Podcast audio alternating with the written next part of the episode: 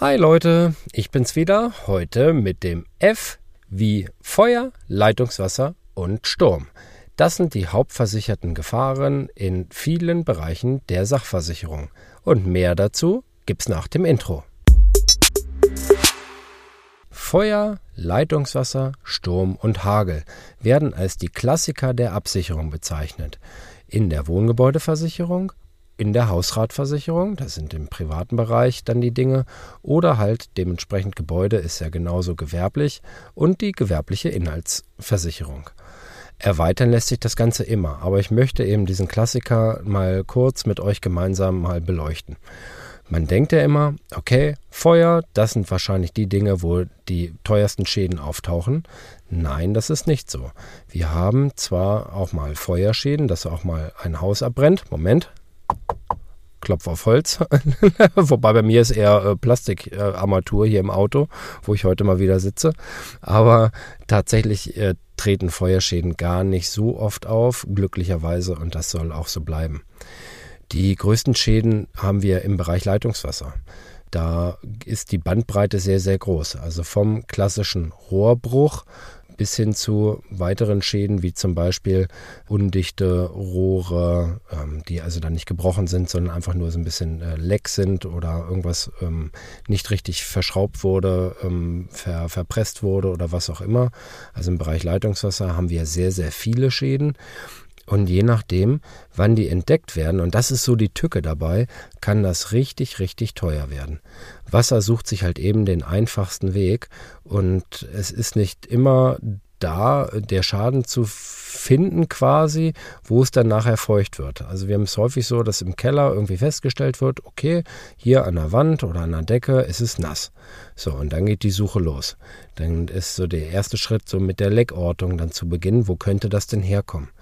Und wie gesagt, da sich Wasser so den einfachsten Weg sucht, muss das nicht immer direkt oben drüber oder auch in der Wand sein. Ja, und wenn dann erstmal der Wurm drin ist sozusagen, dann geht das mit der Sucherei los. Dann werden auch häufig dann mal Wände geöffnet oder ja, es geht mit wochenlanger Trocknung einher, was richtig laut ist, äh, mit Schimmelbildung und ähnlichem. Also Leitungswasserschäden können echt fies sein.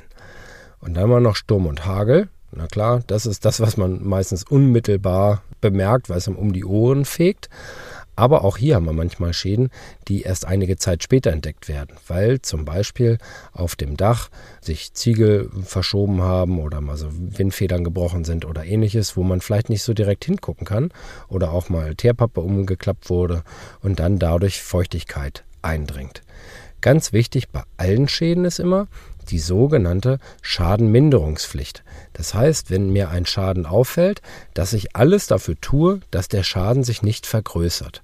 So, das kann zum Beispiel eine Notabdichtung vom Dach sein, dass ich eben direkt den Dachdecker anrufe und sage, ne, hier komm vorbei, ähm, bei mir regnet's rein, ähm, du musst bitte mir mal helfen und das abdichten. So, dann ist man schon mal auf der sicheren Seite. Macht man sowas halt eben nicht und reagiert das total spät, dann kann es immer mal sein, dass die Versicherung um die Ecke kommt und mal so einen Schaden kürzt. Hatte ich jetzt persönlich ähm, noch nie. Ja, tatsächlich noch nie. Warte.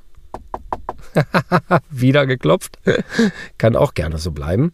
Ähm, kann aber auch mal, mal tückisch sein. Aber im Normalfall haben wir im Bereich Sturm und Hagel das, was ja direkt auftritt, weil zum Beispiel, keine Ahnung, das ähm, ja, äh, Zelt des Nachbarn bei mir durch den Garten fliegt oder Pavillon oder ähnliches.